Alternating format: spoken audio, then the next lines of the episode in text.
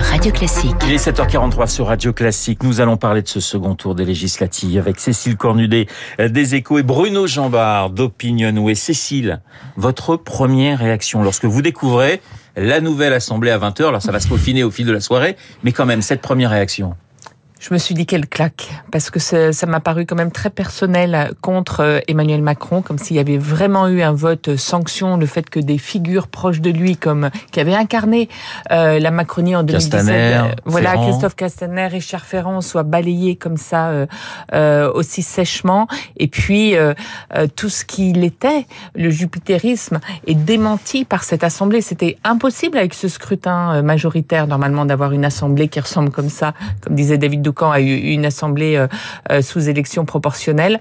Euh, je trouve que c'est voilà très dur pour le président de la République. Alors Bruno n'y voyait aucune attaque personnelle, mais les résultats ont déjoué finalement tous les sondages. Euh, Oui et non, mais euh, euh, le résultat du Rassemblement national a, joué, Ouais. a déjoué tous les sondages. Et les projections pour le Rassemblement national ont déjoué tous les sondages. Parce que finalement, avant le premier tour, on a estimé le Rassemblement national au niveau qu'il a obtenu en pourcentage de voix, mais jamais on ne pensait qu'il pourrait traduire ce pourcentage de voix qui était une, vraie réussite. hein. on l'avait dit euh, la semaine dernière, euh, en autant de sièges. Et c'est vrai que hier soir, euh, pour être tout à fait honnête, quand on a vu dans nos dans nos chiffres sortir les uns après les autres les sièges du Rassemblement national, on est une sorte de vide quoi. On Ouais. s'est dit est-ce que vraiment on va annoncer 80 90 députés RN Est-ce que vraiment c'est possible? Et puis on, on a, en, en vérifiant, on s'est rendu compte que oui, c'était en train de se produire. Alors je parlais des, des sondeurs, mais c'est vrai que nous, les journalistes aussi, on- est-ce qu'on a minimisé euh, le, le Rassemblement national pendant cette, cette campagne. C'est vrai que Marine Le Pen, on, on l'a pas vraiment vu au, au- au premier plan, mais est-ce qu'on est-ce qu'on a un petit peu oublié ce que ce que, ce que représentait le Rassemblement national en France? Parce qu'on voit que ça progresse pas simplement dans le sud ou, ou dans le nord, ça progresse sur toute la France. Oui, oui, bien sûr. Déjà, les résultats du premier tour avaient été surprenants quand on regarde bien euh, pour le Rassemblement national. La grande différence avec 2017, c'est que elle n'a pas raté son débat d'entre-deux tours et donc euh, elle n'a pas découragé ses troupes.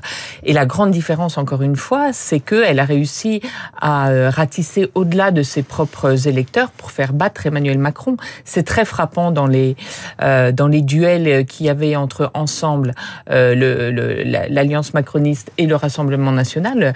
Elle, elle a eu des scores incroyables parce qu'une partie de la NUP, des électeurs de la NUP, ont été une grosse partie ont été euh, votés pour elle. Il y a eu sur le terrain une alliance de fait euh, pour faire battre Emmanuel Macron et ça a marché. Bruno, le Rassemblement national, je le disais, on, souvent le sud, le nord, un petit peu l'est, on s'aperçoit finalement que c'est c'est plus le cas, c'est plus seulement le cas.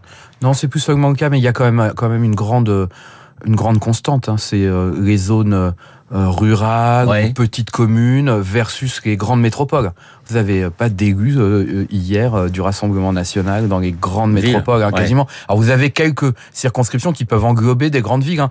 Euh, quatre députés dans les Pyrénées-Orientales, euh, donc euh, sur la ville de Perpignan aussi, euh, mais parce que euh, ce sont souvent des circonscriptions euh, qui euh, englobent aussi euh, d'autres types de territoires. Donc il y a quand même euh, dans cet ancrage national encore cette très grande marge de progression pour le Rassemblement national. C'est si demain il pénètre en plus euh, dans ces territoires euh, des métropoles, euh, il a encore largement de quoi prospérer. Alors on va écouter justement la réaction de Marine Le Pen, celle d'Elisabeth Borne et de Jean-Luc Mélenchon. Vous allez voir, les, le ton est assez différent.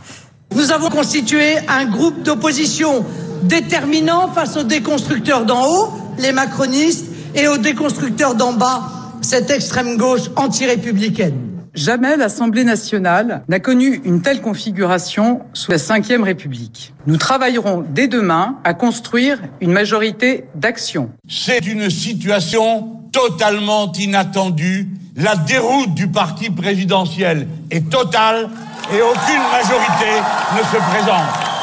Alors Cécile, la grande question ce matin, c'est de savoir comment on gouverne. Ingouvernable, c'est d'ailleurs le titre de nombreux quotidiens ce matin, et c'est aussi le titre de votre de votre billet dans les Échos. Oui, ben euh, regardez ce qu'a dit Elisabeth Borne, on vient d'entendre. On va commencer à essayer de voir comment on construit Ouais. une majorité d'action. En fait, ce sera sans doute des majorités d'action parce que logiquement, il leur manque 45 voix. C'est ça qui est inédit, c'est énorme. Ça n'a rien à voir avec ce qui s'était passé pour euh, Michel Rocard en, en 86. 45 voix, on, euh, avec avec deux blocs radicaux qui rendent impossible euh, toute alliance avec ces deux blocs euh, radicaux, euh, le RN et la NUP.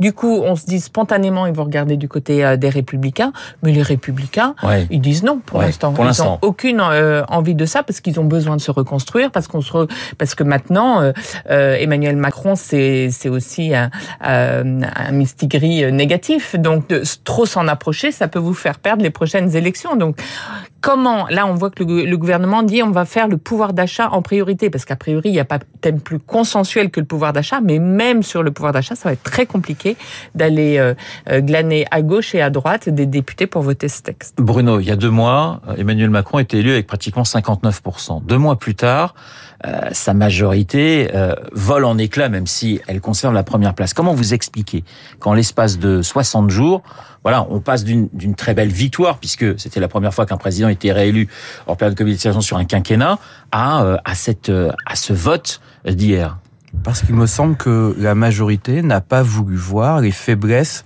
de cette très belle victoire. Hum. Les faiblesses euh, qui étaient celles qu'on avait pointées sur la campagne d'avant le premier tour d'Emmanuel Macron.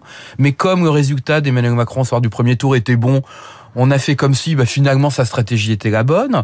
Euh, les faiblesses dans ce qu'on avait vu euh, dans toutes les enquêtes avant euh, le second tour et notamment jusqu'à une semaine du, du second tour où on voyait quand même des niveaux euh, qu'on n'avait jamais vus euh, pour Marine Le Pen face à Emmanuel Macron, parfois des 53, 54% dans les sondages. Alors ça s'est terminé là encore plus haut pour Emmanuel Macron, donc on a oublié cela. Et puis, de nouveau, euh, eh bien, comme on n'a pas tenu compte de ça, pas de campagne pour les élections Ouais. législatives, et à un moment, eh ben, on ça se paye.